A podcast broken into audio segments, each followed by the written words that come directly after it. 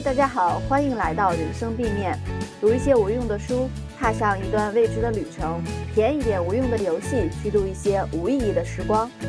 A 面人生之外，让我们一起来尝试 B 面人生的可能性吧。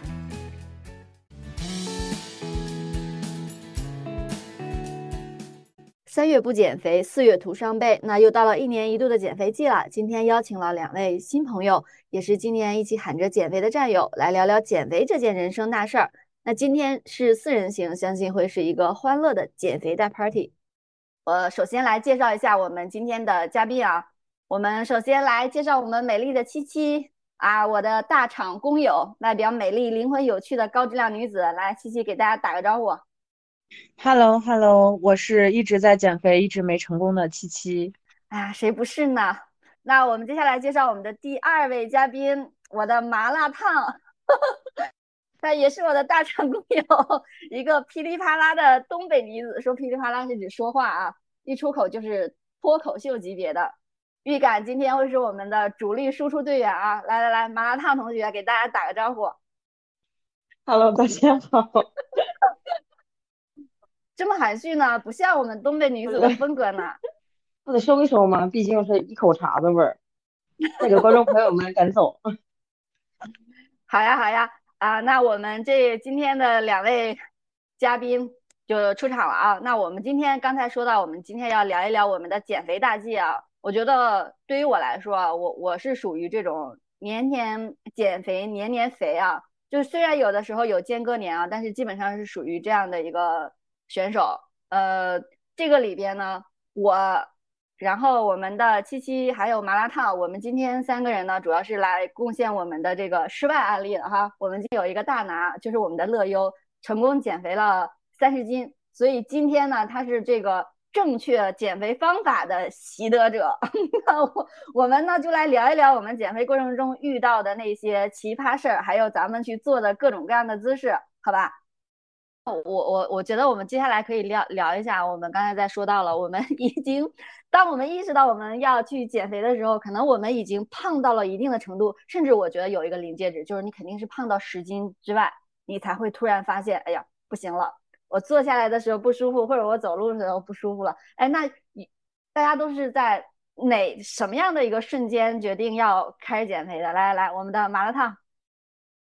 你的你你应该分两段，你高中的时候是什么事情刺激到你了？我高中那会儿是这样，就是高一的时候分文理班，然后分完文理班之后呢，在分分分之前吧，我妈就跟我说，哎，要不要托个关系，给你分一个比较好的班？我说不用，只要不分到十七班就行，因为我那会儿我是十六班，两个班挨着，然后十七班呢都有那种就特别调皮捣蛋的男生，然后他们班刚刚好有一个特别胖的男生。然后那帮人就给这个男生起了一个非常牛的名字，就是不太好说出口啊，但是就是一种种猪的名字。然后，然后就是当时这个事情对我很刺激很大，因为我当时我已经很胖了。然后我想着，反正我又不认识他们，没关系，只要不分到十七班就行。嗯嗯。结果命运总是这样的宠溺我，他就给我分十七班了。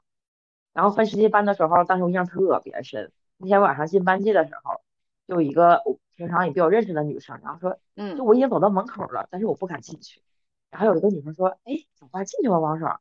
我说我再等一等。结果都打铃了，打铃有十来分钟了，我还是不进去。终于老师夹着小包过来了，然后我觉得我不能不进去了。嗯。然后就是老师没进去的时候吧，就班级非常吵闹，就是大家干嘛的都有。然后当我走瞬间安静了下来，真的是瞬间安静了。然后这都还不算啥，就是因为我。进来晚了，然后就是你一定要走到后边那个位置，因为当时还没有分座。然后呢，我在走的过程中有一个男生，他个子很小，就我是觉得那种就是吵爱嘲笑别人的人，可能都个子比较小。有规律。他当时就是，就是他那个眼神从上到下打量了我，打打打量了我一番，然后说出一句：“哎呦我去！”发出了从此之后 这样的声音，真的是。受刺激了，是不是要多少年，我都可以完，就是非常完好的还原出这一个场景。然后当时我就跟我妈说了这样的话，我说如果你不支持我减肥，那我就不念了。所以当时真的下了非常大的狠心。然后就在分完分完班之后呢，就是第第一次见面之后，就会有个二十天左右的这么一个假期。然后当时就是减了，然后当时其实其实我觉得我的整个减肥经历就是吃的少，因为二十天就是没有吃一口饭，然后每天瘦两斤，瘦了四十斤。然后呢，我妈当时给我买了一个就是叫什么呃某某牌子的一个减肥茶，但是很很很早了，后来被告知那个减肥茶其实没有任何效果。但是有有一种，但是对你来说的话，有一种安慰剂的作用，类似于这样的。一定要买，一定要让我吃，一定我一定要要要喝到它，然后就像安慰剂一样，就这样瘦了四十斤。然后后来陆陆续续又瘦，瘦到了一百一十斤，好，减掉了一个乐优，减掉了一个乐乐乐优。哎，我我觉得你其实这次真的是非常非常，高中那次其实真的是非常成功的，而且我觉得二十天四十斤，我天，我都不敢想。真的是特别想要减肥，那个心情实在是太急迫了。对，因为我竟然跟我妈说高高快快上高二了，我说不减肥，你不支持我减肥，我一定不念了。对，我觉得就是可能我们小的时候，哎我去，让我减了对别人就是别的，我不能说小朋友了。其实你要刚才说那个时候是初中高中的高中的时候是吧？对，嗯，其实我们那个时候的自尊心，我觉得甚至要比现在都是要强得多的。我觉得也是，来自女孩 子的自尊心，来自女孩子的自尊心。嗯，那你后面那个，我我印象中你工作的时候还有一个疯狂减肥的一个阶段，对不对？你那个时候是什么原因？啊，对，那个时候其实就是，嗯，到了另人生的另外一个求偶阶段了嘛，就 是。你真的是总结的太到位了，我们麻辣烫同学总是这么一针见血，嗯。我都没有，我都没有往这个方向 想。其实你说出了就是不同的期间，会有不同的减肥的想法。但是我觉得大部分未婚的女青年可能都会或多或少会有这个受到这个影响。就是你在这个期间可能要找男朋友啦，嗯，然后要减肥，然后刚刚好遇到一些呃一群志同志同道道合的朋友，然后每天去跑步，然后就瘦了。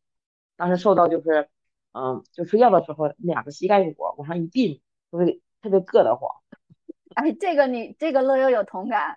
我们去西藏的时候，他睡那个比较硬的床，他都疼得慌。凳子，哎，不是凳子，就是我们的座位上，他坐久了都觉得屁股疼。嗯，你们你们曾经是同道中人。起始率实在是太低了。嗯，哎，乐不是啊，好的，那我们的。七七出现了啊！来来，七七，你你是受到你当年减肥是就刚才在说，我们其实刚才也聊到了，对吧？你刚才其实减肥的阶段的话，基本上是一个是我觉得是学生阶段，呃，我跟那个跟麻辣烫还不太一样，可能学生阶段是一个上大学阶段一个自我发现的过程。那上到我们的工作阶段的话，基本上是周边其实是大家有有一些外驱力的，嗯，对。然后我觉得其实。我自己就是从我自己内心来说的话，我觉得是去年的那一次减肥，就是我觉得我是我完全是由我自己内心的一个自驱来去做的吧。然后因为前年年底的时候，呃，我的身体状态就已经发生了很很多不好的一些表现嘛，就是，呃，当时呢，就是整个人就是穿衣服的时候，我明显能感觉到我原来的裤子已经都。穿不上了，就是很夸张，穿不上。然后呢，整个人就是呃，身体的这个状态呢，就是会经常有一些发烧啊、感冒呀，而且就是说，嗯，因为过于肥胖了之后，就是整个人的这个状态也非常的不好。然后每天呢，就是会因为这个会有一些身材焦虑在里面。然后呃，恰巧去年的时候，因为我们又经常居家嘛。然后我就觉得要开始好好调整一下身体各方面的这个状态。哦，对，在前年的时候，我体检出来的时候，我的体检的很多指标都是有问题的。然后当时去看中医的时候，中医说，呃，就是你可以长期的用药物去调理，用中医去调理，但是你要改变的话，你还是要注意一下自己的这个身体的一些就是体重啊。各方面皮呃就是脂肪脂肪的这些问题，它会影响到你的血压呀各方面。然后去年的时候，我们因为开始居家了嘛，然后我就决定，当时我我自己就决定，我必须要把我自己的身体状态和体质要重新调整过来。所以当时就开始通过运动啊，然后调整自己的饮食。然后那个时候就就真的是因为可能 年龄在随着年龄的增大，对自己这种关注身体的关注度会越来越高，然后我就觉得，哎，我还是要健康，然后又因为疫情的一些原因，我就觉得，啊，我我必须要开始减肥了，然后这个其实对我触动，哎，对，是因为你单身了，给我气到了，对，是的。哎呀，所以我觉得从呃，我觉得去年的这一次减肥开始的话，我觉得还是对我从我自己来说的话，我觉得是最有感触的一个吧。嗯嗯，因为这是一个，就你刚才说的是一个自驱的，而且你完整的看到了这样的一个过程。对，是的。来，我们曾经胖也胖过的乐优同学。我的话，我觉得就是像麻辣烫说的，就是你真的得有一天真的觉得自己胖了，你才会从内心去下定决心要去减肥。然后真的觉得自己胖的时候呢，就是那个一一九年初，就那个春节过完回来之后，然后那个胖到了一百一百二十三斤。然后当时是夏天快来了嘛，然后就把那个我因为我夏天穿那个 polo 衫比较多，polo 衫那个袖袖口是带有一个松紧的那种的。我穿上之后，然后抬了下步，胳膊好像卡住了，我以为是成了泡泡袖了呢。还有就是这个胖了之后吧，就是这个身体它确实有一些感觉是不一样了。虽然我只是到了一百一百二左右吧，但是明显的就感觉到，呃，你走路的时候，你如果走快一点的话，真的就会喘。然后你坐在那儿的时候，就感觉你怀里又抱了一个这样，就是所以从。方方面面，就那个时候就真的觉得自己真是胖了，然后所以就开始下定决心开始减肥的。哎呀，我觉得，嗯，我我可能这个理由非常的简单而且直观。我我每次受刺激，我跟大家好像都说过这个问题，就是，呃，我们家这块不是离那个朝阳大悦城不远吗？然后每次的时候去买贴身衣服的时候，发现。原来的 size 穿不型号穿不下去的时候，觉得啊，我我要减肥了，就开始受刺激，而且这个刺激是一瞬间形成的。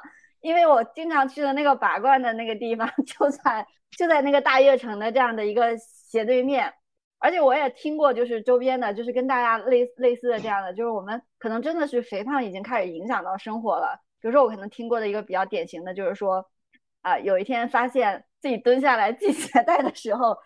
已经蹲不下来，第呃已经蹲不下来了。然后呢，其实去那个呃拔罐的那个地方的话，也会听到那个呃拔罐的那个姐姐说的各种的，就是大家因为肥胖的各种的呃给身体造成的一个影响。其实除了我们刚才在说对我们体态、对我们自信心的影影响之外，啊，当然还有我们刚才说到的可能会对我们身体的指标有影响来。我听过的最离谱，或者说我现在到现在印象最深刻的一个，就是说，他说有一个。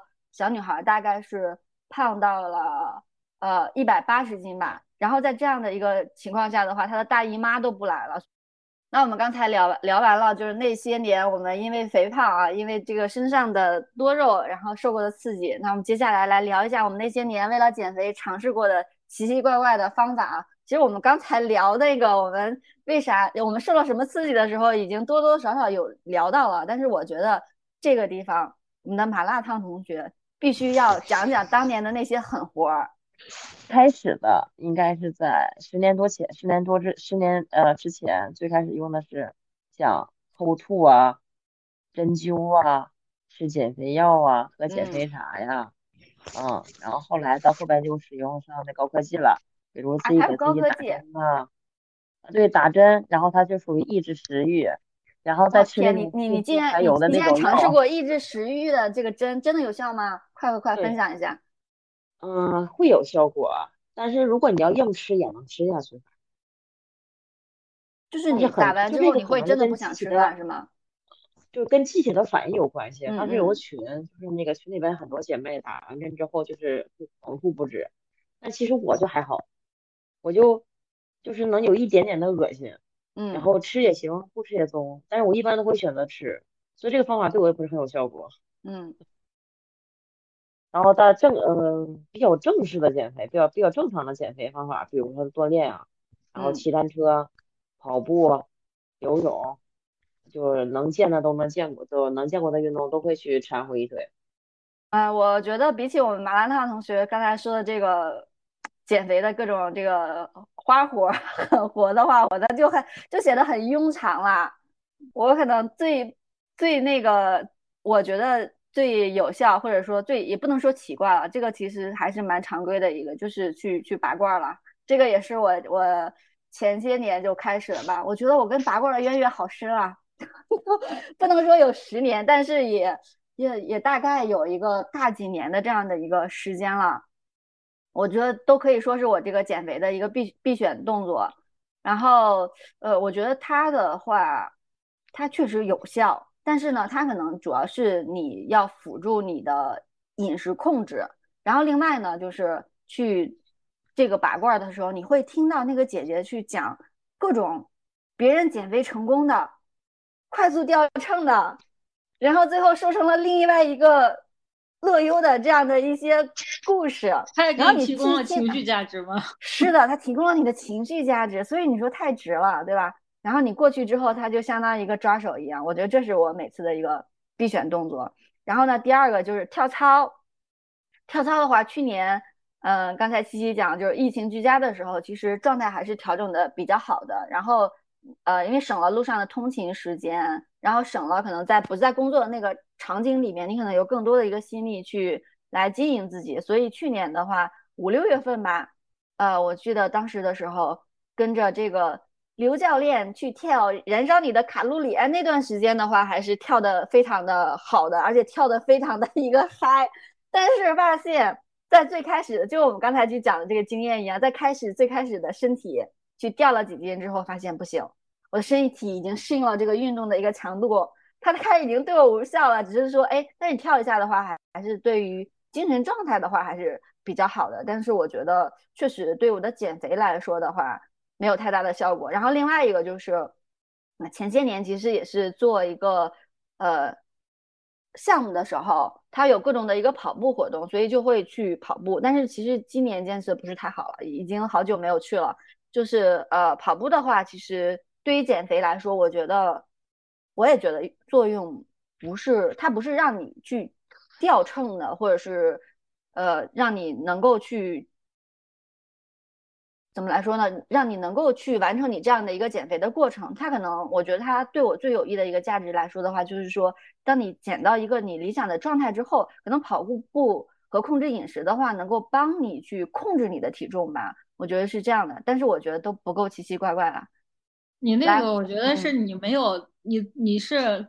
你的这些尝试都是你还没有到达那个临界点你就放弃了，你不是它没有效果了。哎呀，那你你你这你这趴 的话，你可以下一你可以下一个地方再讲了。我们现在就是要讲这些嗯当年没有成功的事情了。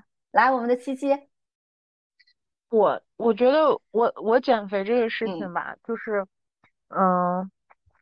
我感觉最奇怪的一些事情就是，其实你刚才也聊到嘛，就是拔罐这个。这是我们的拔罐是吧？对，我觉得 拔罐这个东西。我们今年年初的时候还曾经相约去拔罐呢，到现在你去了吗？就是你知道吗？我当年为了去验证拔罐、针灸以及按摩到底哪个是最有用的，还专门去咨询了中医。嗯嗯。因为我其实在家那边有一个会经常长时间去看的一个中医医生嘛。然后包括我现在每天我们在公司，你看我泡的那个药茶、养气养神的那些茶，也都是找我中医开的。当时，呃，我就很就是我我会有一点身材焦虑嘛，就是我一到了那个特别焦虑的时候，我就会去问他，我说是这这三个，我既不想特别伤害我的身体，又不想伤害我本身的代谢，然后那我怎么样能够快速瘦瘦下去？然后当然就去问了他，然后他从这个。中医养生的这个角度去给我分析了按摩以及针灸和拔罐到底哪个最快，然后呢，相对对身体本身的这个损害比较小，是吧？对，然后不会有那么大的伤害。我们就属于这种想既想要又想要的这种。对，是的，而且我当时提出了一个特别奇葩的需求，就是我既不想控制饮食，也不想有过多的运动量。然后就想要这样子躺瘦，然后最终选择了拔罐。其实我拔罐的话，在深圳拔过一次，然后在北京拔过一次。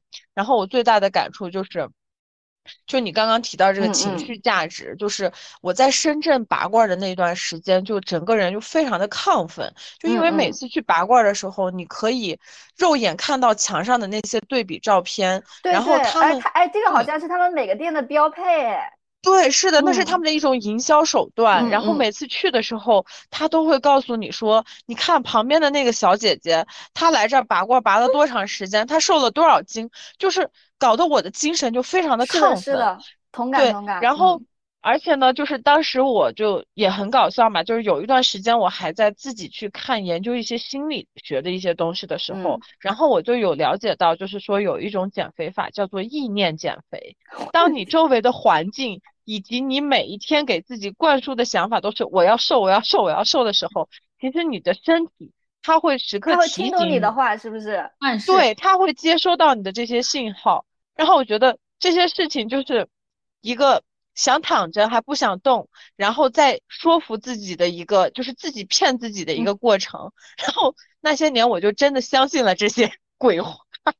是鬼话吗？我以为它是有效的。我刚才还想说，这个过程好像有真的是有点神乎其神啊！原来是可以这个样子的，是量子力学吗？对，然后我记得最搞笑的时候，那段时间的时候，我会让我嗯的朋友叫我叫小瘦子，我跟他们说，这是一种意念意念的方式。我说只要你们觉得我瘦，也会这我就瘦。家呀，说你这些什么什么的小瘦子们，对，是的。原来是这真有这样异曲种说法同工的。是有这种说法的。嗯我印象很深，七八年之前有一个公众号，很多粉丝，他就在传授这种意念减肥，他就要你觉得你自己就是一个瘦子，然后你吃不了你要先任何的荤相信，对，然后你就觉得你自己是那种林黛玉，吃多一口都会受不嗯了。对，是的。得先相信你好像是挺有瘦子，用的你才能成为瘦对子。对，然后他还会告诉你，比如说你特别想吃火锅，嗯嗯然后你就要暗示自己说这个火锅太难吃了，它太辣了，我根本吃不下。然后它吃下去之后都都是苦的，不是香的，就是你要不停的给自己这种暗示。是要给自己催眠，是不是？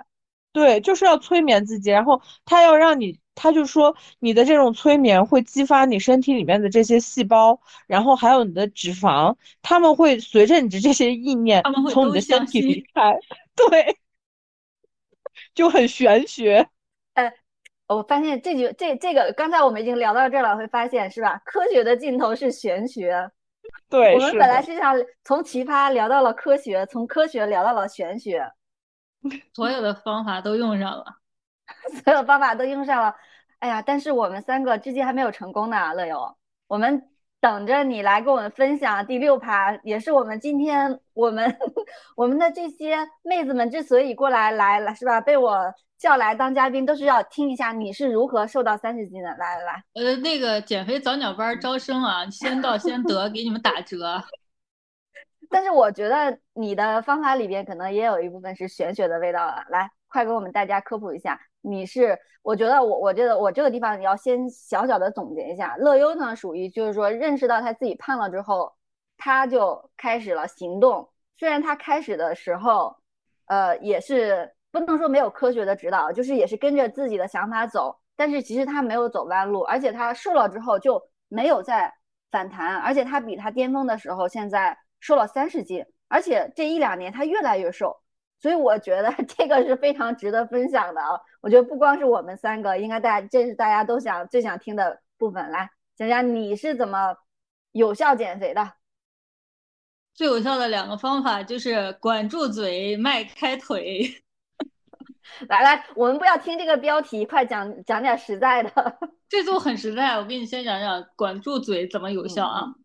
你管住嘴，首先你要你要首先就是你吃什么东西。我对吃什么我其实不不忌口，但是呢，你在减肥期间要少油、少盐、少碳水，这是一个基本原则啊。但是我周末的我周内会控制，但是周末的话我就会放开吃，就是说那个欺骗餐嘛，要欺骗一下你的身体，不能让他让他觉得你就是摄入少了，这样他消耗的也就更少了嘛。然后。我我呢也为了就是做咱们这期节目啊，然后前段时间也看了好几本书，然后从里边也总结了一些结合我自己的这个成功经验来说，我觉得比较有效的方法啊，跟你们分享一下。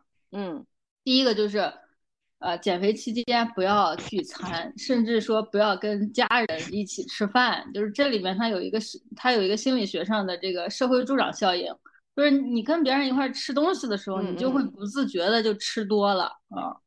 那我觉得我们三，我现在说我们三个就是各自路上的绊脚石，这有有点像七七刚才说到的，他在深圳的时候，可能他周边哎有比较做的比较好的，然后可能南方小姐姐都比较瘦，所以会影响到他，对吧？跟你我觉得跟你说的这个理论有点类似了。对对对，然后第二个呢，就是说，呃，你可以减少一些环境的干扰，就是就拿我举例子啊，就是你家里不要买零食，你你不买了，你就没得吃啊。就像我前段时间不是老吃晚上吃薯片嘛，就是因为买了放在那儿了，放在那儿之后，它它在那儿放着，你你只要看着它，你就想过去过去吃了，对吧？然后呃这，我我这个时候，麻辣烫同学，你的薯片不是你的薯片了，你的锅巴是在你的边上吗？哎，你他明天还要把锅巴 带到公司给我们分享。你看这这条啊，请对号，请对号入座一下，不要把那个好吃的放在唾手可得的地方。对，你要让让那些特别诱惑你的这些吃的脱离你的视线，因为它放在那儿，你就算告诉自己啊，我不能吃，我不能吃，你在这个抵御诱惑的过程中也耗费了你大量的能量。所以，当你下一次你控制不住了，你你抵抵制不住了之后，你会吃的更多。嗯，这个有道理，但是这个真的好难，真的好难。就不是不让它出现啊，就尽量减少一下，嗯减少一下你的诱惑。然后第三点呢，我觉得这是一个比较治本的方法，就像刚才大家都提到了，说是呃因为这个工作的压力或者焦虑或者一些其他的这些原因导致了我们的过劳肥或者压力肥什么是吧。所以这个时候就在你你你压力比较大，可能要赶一个什么案子的时候，你可能就晚上在，比如晚上加班的时候就想吃点什么东西。那在这个时候，你在吃东西的时候，你要去想一下，你这个行为背后的实际渴求是什么？是是你真的饿了吗？就是你的身体真的需要去补充能量，还是说你只是想拖延一下你手头的工作，或者说是想放松一下？那如果是后者的话，你可以去做一些别的事情来来替代掉你忍不住要去拿起这个锅巴的这个行为，然后或者出去转一会儿啊，聊会儿八卦呀，都可以的。因为这个就是我在看那个《掌控嗯习惯》那本书里面，它对于人的这个习这个习惯，它的大脑回路是这样的，它是一个从一个暗示到一个做出一个行为，再然后得到一个奖赏，是这样的一个一个一个大脑的一个回路。然后你呢，其实没有办法根除掉你的习惯的，你只能去改变它。你怎么改变呢？就是从暗示来说，你就减少那些的诱惑嘛。然后到行为来说，到行为的这个环节的时候，你要去用一个新的行为去替换掉原来那个不好的行为，然后让它它依然能够给你得到一个得到你想要的那个奖赏，然后就是一个插入新的习惯的一个一个行为，这样的话才能就是治本，就从根本上就是改掉你的这个坏习惯啊。然后最后一点呢，就是说嗯有点玄学了啊，就是那个就是那个《洞见》那本书，我之前跟飞扬说过吧，就是嗯我跟你说过好几次，我这个这本书对我的一个启发，它这里面就是有一个对于我们的感觉的这个真真假感觉的这个这个东西，这个说法给我管住嘴了一个很大的启发，就是说。呃这个它这个麻辣烫你要认真听一下啊！你现在是不是偷偷的在吃锅巴呢？就它没有没有，它是这 样，闭起耳朵它。它里边儿书里面他是把我们人的人类的一些感觉，它分成了两种，就是真的和假的，或者说是呃这个好的或不好的，它怎么分辨的呢？就是如果这种感觉它它带给我们的感觉让我们觉得很好，但是却引导我们做做了一些就是对我们自身反而不利的事情，那可以就是说它是一个假的感觉，或者说是幻觉。如果它给我们的感觉又很好，并且又引领引导着我们在追求对我们自己有利的东西，那这个感觉就是真的。那比如说，就是说你大晚上的你想吃麻辣烫，想吃烧烤这种东西，你是被这个热量高热量的食物所吸引的这种感觉，就可以把它归结为是假的。就为什么呢？因为你其实一天三顿，你你一顿也没少吃，然后你你整个维持你生命所需的这个热量已经是完全足够的，甚至是已经溢出来了。你你然后你这么晚了，你还想吃这个高热量的食物，它就对你的身体是不利的。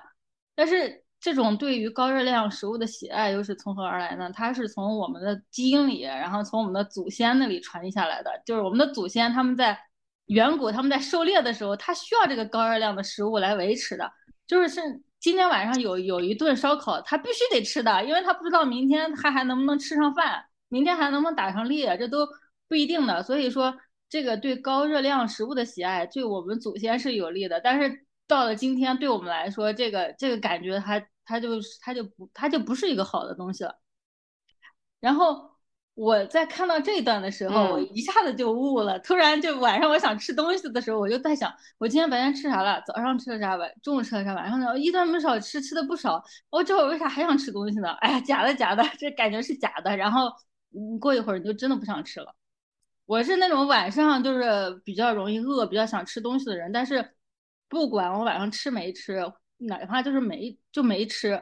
我第二天早上起来一定是什么胃口都没有，不会再想吃东西的人。然后这个时候你早上你想，哎呀，我昨天晚上我没有吃，我觉得很开心。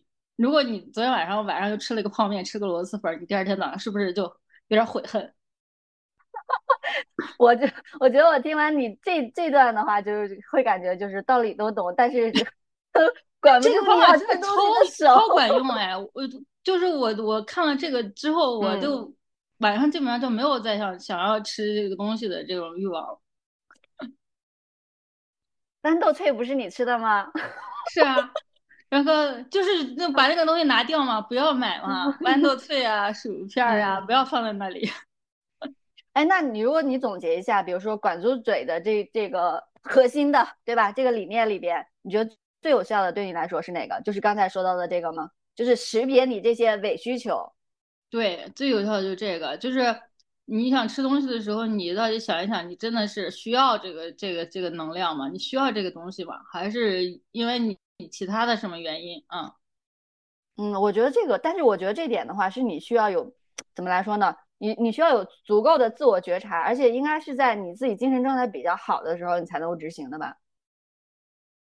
不不不，到后来你一开始一开始是一个察觉，到后来你就特别容易。尤其是你状态不好的时候，这个东西反而特别容易被识别出来。七七，你觉得这条你能实现吗？我觉得就是就是当你想吃的时候，你识别它，你是不是真饿了？如果你不是真饿，你告诉他这是你的假需求，这是你的生物本能，你要放下你吃东西的手。就是我觉得我很难做到的一点就是。我会有，我可能也有一点，就是这种心理的暗示。就比如说，我有一天情绪特别不好的时候，然后我就会很想吃这种高热量的东西，比如说甜食和蛋糕。我是非常馋甜食的一种人。哎，我跟你非常类似。还有对，而且喝水。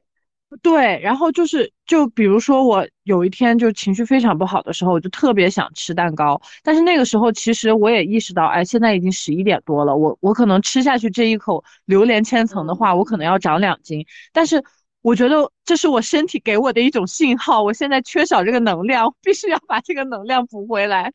然后我就会忍不住，忍不住我就会去吃。但是吃完之后。其实你并不是有什么饥饿感，或者说你非常想要怎么样，需要食物给你一些情绪的慰藉、情绪的满足。对，是的。然后我觉得这个东西也很玄，也很玄玄学。就是我前两天的时候，有一天晚上十二点多了，我非常想吃火锅。然后我记得我那一天晚上的时候，其实我是吃过晚饭的，而且我并不是很饿，但是我就是想吃火锅。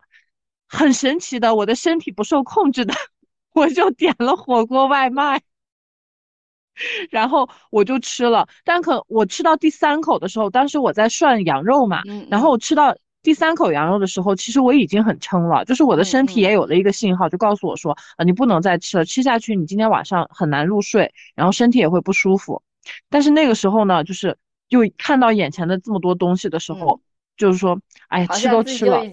不受控制了，是不是啊？对对，就就就会就已经把自己尬到那儿了，然后就觉得那还是吃吧，然后吃了可能就会更快乐，然后就会吃。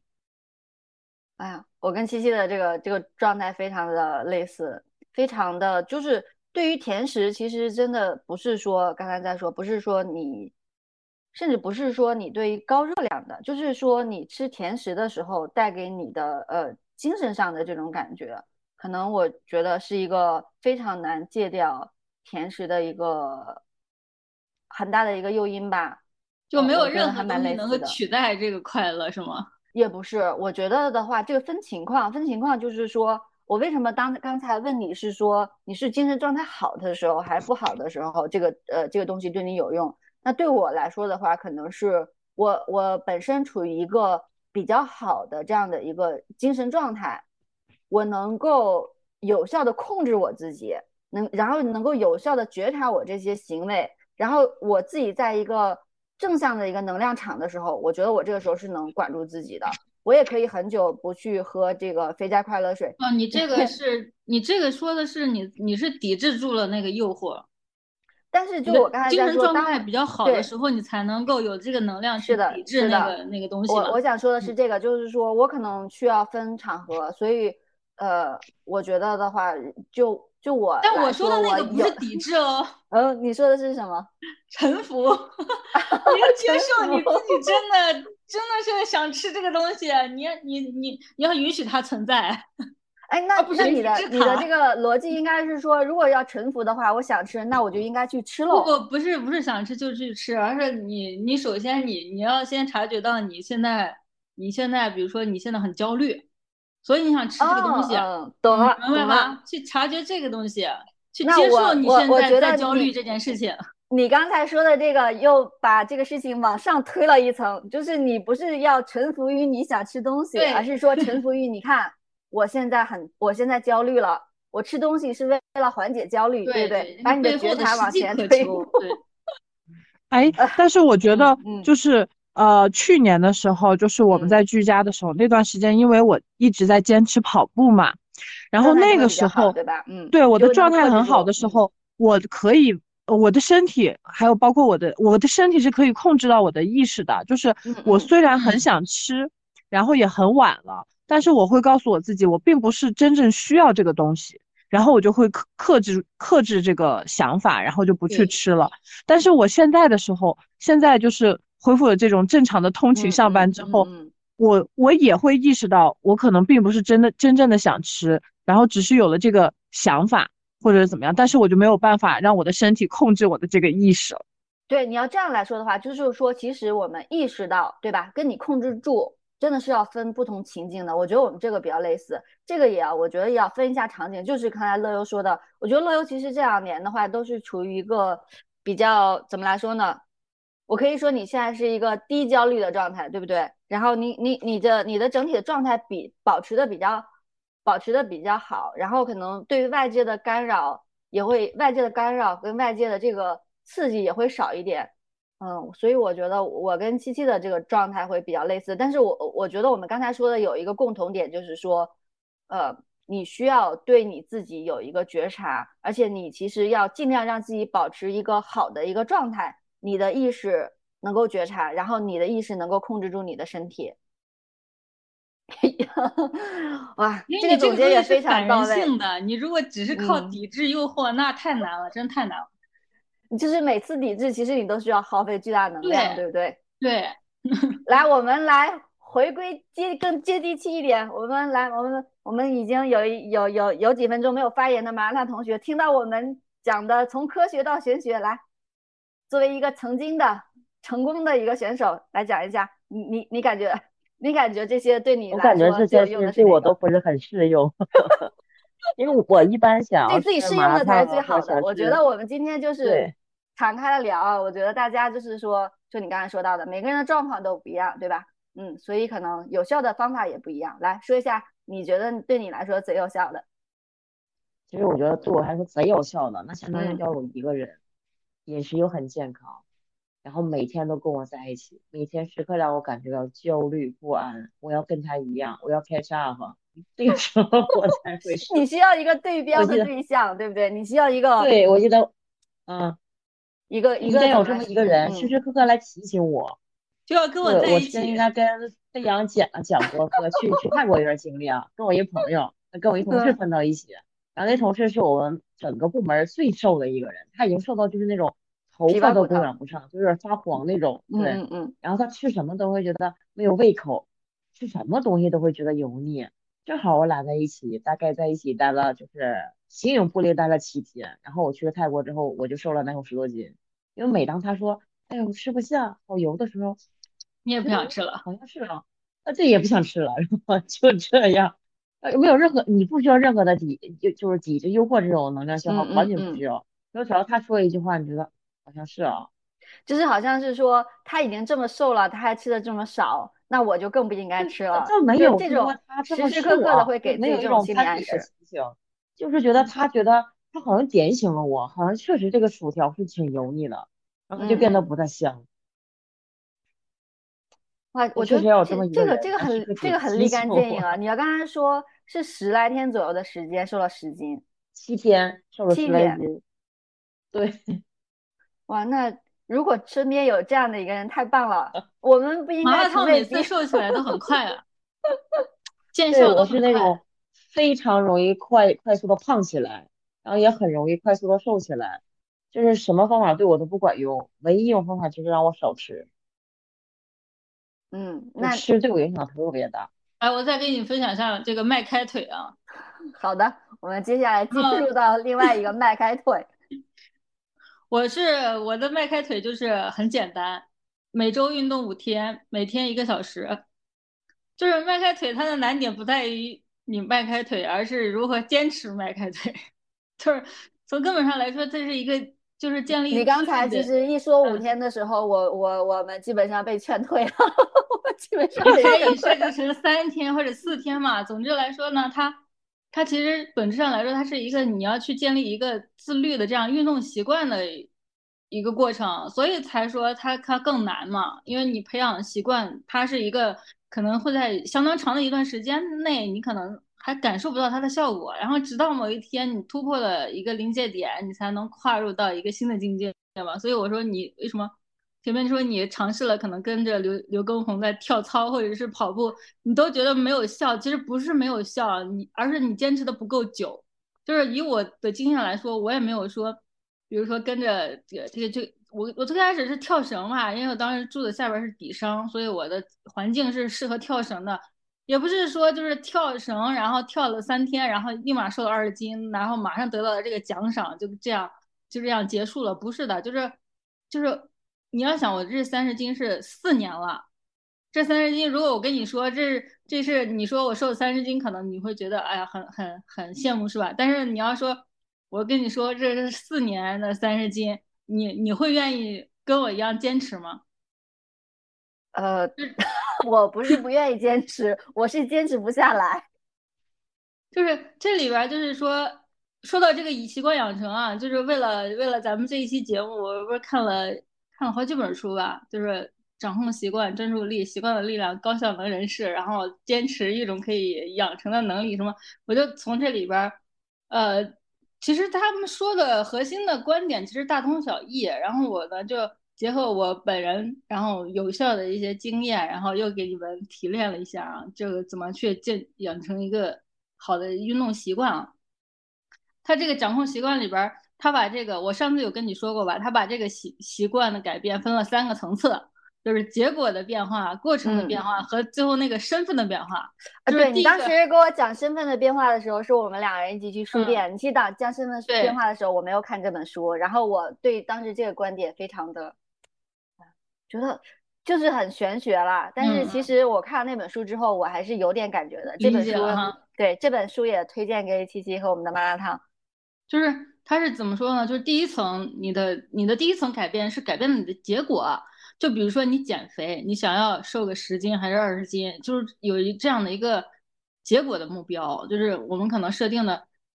大多数的目标可能都是在这个层次上的一个变化，然后第二个层次呢，就是要改变你的过程，就是你要去建立一个你的习惯体系。你比如说你要减肥，那你到这一层次的话，你的那个就是这个过程呢，就是说你要去健身房锻炼，或者说你要去跑步啊。然后第三层呢，也就是最深入的一个层次，就是改变你的身份，就是要改变你的信仰。就是当你真的相信你是一个瘦子，然后你才能 瘦，就这到这儿了，知道吧？就是一个一个你把你的一个健身融入到你的身份里的这样一个人，你就不需要再去说服自己说定期去做锻炼了啊，是是这样的。要达到这最后一个层次，对很多人来说真的太难了，但是。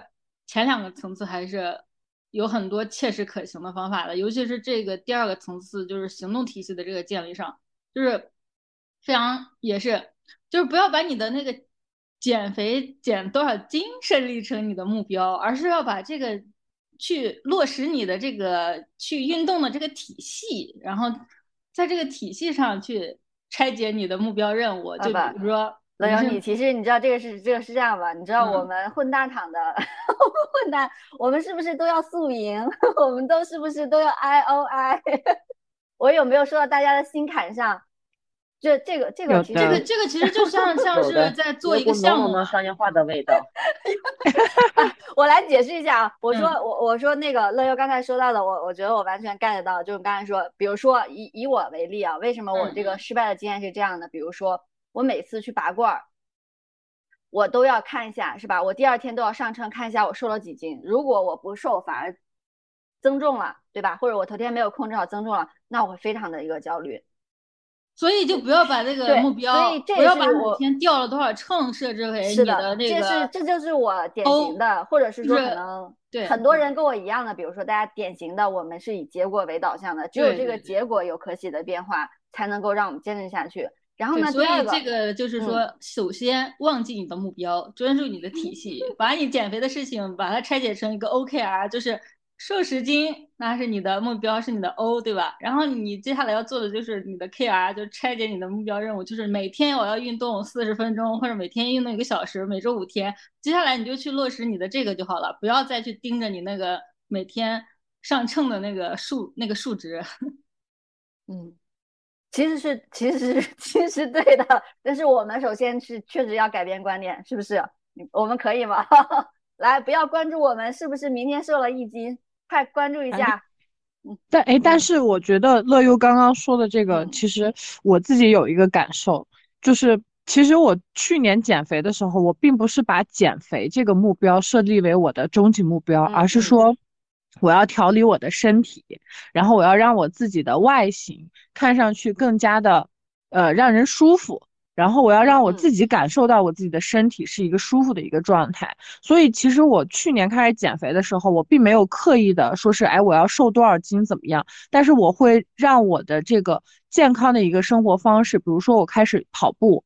然后我记得当时我。每个月的跑量其实是在一百公里左右的，嗯，因为当时也去不了健身房嘛，然后我就每天会坚持去做这些事情，然后在生活的这个就是你的饮食也好，然后你的作息也好，然后那个时候我我每天晚上会泡脚，然后，然后养成这种。呃，而且对于我自己的睡眠要求的话，我会要求我每天晚上睡够八小时，就让你的身体状态恢复到一个正常的一个运行的一个过程当中。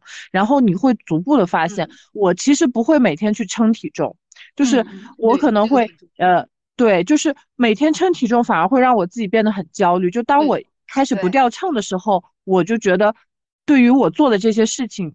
它是不是就没有意义的？是是，我觉得这个这个是非常的点题。就是我刚才在说，我会觉得你刚才说到的，就是你关注你身体的平衡、你的体态、你整体的状态，我觉得其实多少有点身份变化的意味在里边了。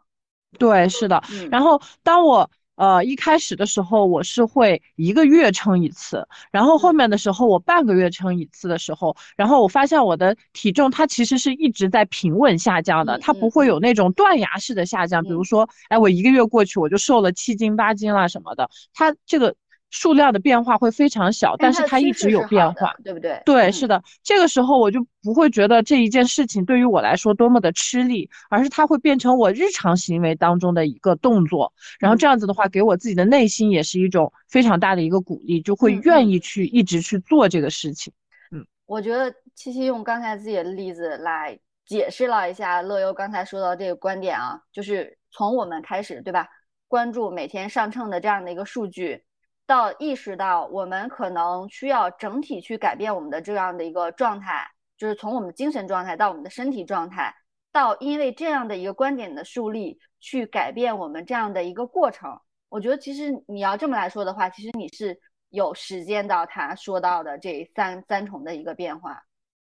对，是的，就是它，它不是一个立竿见影的一个东西。我觉嗯得，其实从乐优刚刚讲到的很多观点里面，我觉得它其实是一种习惯型的养成。在你习惯型养成之后，你会呃发现，就充分的认知到你自己的身体，它什么是呃，它是它在每哪个阶段发生的哪些意念，它是真的，哪一些发生的它发出的一些信号，它是假的，你可以有效的去判断。在你有效的判断之后，然后你就会用自己的身体控制你自己的意识了，然后逐步的养成之后，然后你会更加清晰的认识到自己的身体的一些需求，然后去做一些正确的一些事情，去判断这些需求，然后给到这些一些需求一些正确正确的一些动作或者是结果。嗯，我觉得对你把那个目嗯标不要设，不要设置成说我这周或这个月掉秤多少斤，而是把它设置成一个你要养成一个运动的习惯。然后，嗯然后呢，你比如说像呃七七说的，你在半个月或者是一个月之后，你可能偶尔的上了一下秤，它必然是下降的。然后这个时候，这个上秤的你看到的数值就是给你的一个奖赏。嗯，看来经过大家给我的科普，我觉得我首先要改变一下我的这个结果导向的这样的一个想法了啊，不能这么急功近利的去减肥。那就最后，最后再分享一下我从这个几本书里面整理出来的，我帮助我们去落实自己的这个体系的一些切实可行的方法啊。然后第一种的话，就是你可以把你的执行意图写下来，你就写在本本上，每天我将于今天晚上八点去公园跑半小时步，就写的非常仔细的把它写下来，放在一个你很显眼的位置上。就像是你今天下午四点有一个重要会议一样的提示放在那儿。然后第二呢，就是你可以给自己一些呃增强暗示的一个比较清晰的奖赏。那比如说，我今天早上跑完五公里之后，我要奖励自己一杯咖啡。但是你不能绑定那种就是跟你的身份和目标冲突的东西啊，比如说跑完五公里去撸对撸串儿，那就没有意义了。然后第三种呢，就是做那个打卡记录，就是你的这个打卡记录，它其实对你来说是一种视觉证据。然后第一呢，它能够提示你的行动；然后第二，其实它也有一种内在的奖励机制在里面。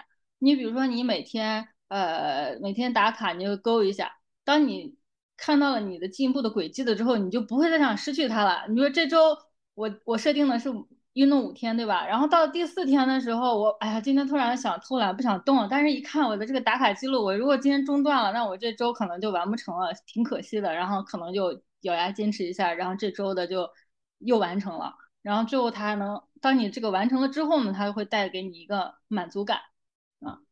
然后最后一个方法呢，就是你在坚持打卡的时候，可以找一个呃问责伙伴，你们可以互相来监督彼此的一个行为，或者创立一个你们的习惯契约，然后拉个群，对吧？如果没有完成，你就会就罚钱或者公开处刑什么的，然后做一个这样的一个一个仪式的东西啊。呃，我觉得乐游你后面应该要在咱们小小组里边经常提醒一下我们啊，作为我们正向的一个榜样。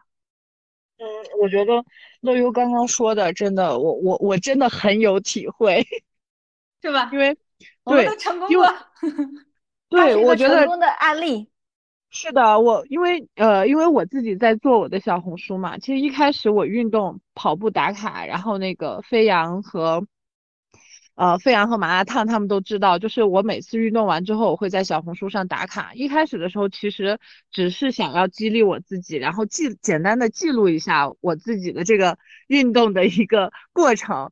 但是后面真的就是在这个过程当中，也认识了很多，就是大家一起通过健身，然后去呃减肥的朋友啊什么的。其实大家都是网上的一些呃陌生人嘛，然后我们会一起交流。然后那个飞扬和麻辣烫也知道，因为跑步，我还给自己带来了一些免费的一些东西，就是会有一些呃，比如说供应商他会找到我，他说他会免费把他的产品寄给我，然后说啊，你帮我们在你的这个小红书里面去植入一些我们产品的一些东西啊什么的。然后那个时候我就突然就觉得，哎，好像这是一件非常有意义的事情。嗯，然后你得到了不断的从各方得到了正向反馈。对，这种正向反馈会非常激励你坚持下去，把这件事情做好。就是虽然像我们现在这种高强度的工作，高强度的工作也会带呃，就会越来越少拥有自己的时间。但是其实我现在每天也还会在规划，就是说我这一周我一定要保证几天是要去运动的，然后做什么样的运动，然后调整我自己什么样的状态，然后锻炼我自己哪里。我觉得这个真的是非常有感触，而且。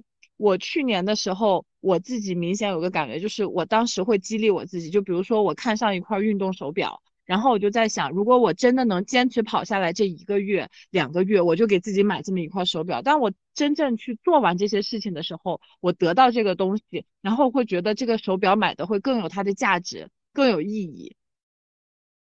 哇，此处应该此处应该有掌声。我觉得我今天晚上又被大家激励到了。我以为我们同时在沉沦，没想到你们都悄悄的在发力啊！我要开始减肥了。来，麻辣烫，我们一一起。我 是一身反骨呀，这个但凡有一个正常点的方法，对我都不奏效。哎，那我觉得今天乐优已经分享了我们的这样的一个方式，我们一起来尝试一下。我觉得可能，嗯，我觉我们两个跟那个七七还有乐优不太一样的那个那个那个地方，就是说，可能我们的这样的一个方式，我虽然我的方式虽然不奇葩不极端，但是也是结果导向的。你呢是奇奇怪怪，然后的方式多了之后，就自己的耐受性就特别强，所以你需要新的突破点。那我们就一起尝试一下。我觉得他刚才说到的，呃，哎，我那个，我觉得节目的最后，乐优，你可以跟大家再再复述一下那那三个核心观点。对，你可以总结一下。总结一下，就是我我觉得一个一个完整的一个有效的健身计划呢，嗯，健康完整的有那个健身计划就是三个层面。第一，信仰体系的建立，就是你的身份的改变，你要相信。我是一个身材苗条的有健身习惯的人，然后第二个层次就是行动上面的改变，就是你要创建一个行动体系，包括吃和这个运动两两个方面，然后健康的饮食加要去养成一个坚持去运动的习惯，然后第三个层次就是执行层面来说，就是第一要有一个执行意图，你要制定一个明确具体的计划，并且。认真的去执行它，然后第二可以绑定一些你的喜好，然后完成了之后给自己一些奖励，然后还可以有一些习惯的叠加在在这里面，然后第三呢就是有一个打卡记录，嗯，最后就是找一个问责伙伴，你们共同去建立一个习惯契约，互相监督，嗯，哇，我觉得说的太好了，呃，我觉得我们。节目的最后的最后，大家可以每人一句话送给二零二三年即将变瘦的自己。乐优你就算了，你现在太瘦了。来，我们从我们的麻辣烫开始。嗯，争取减掉一个乐优。这个太棒了吧！七七，我要瘦成一道闪电，闪瞎那些曾经见过我胖的人。这个也很难超越。我也要瘦掉一个乐优。我今天的我今天的 flag 就立在这里了。呃，我觉得我突然想不起来一句总结出来一句精辟的话了，因为我想表达的是，也要瘦掉一个乐优。我想掉一个乐优，我就没剩太多了。这个目标有点大，但是呢，我们就是要。取其上者得其中，是吧？那好了，我也想好了，我的目标也是瘦掉一个乐优。让我们为自己鼓掌。等我们下期做总，半年之后啊，邀请大家一起来做总结。希望我们到时候都真的瘦掉了一个乐优。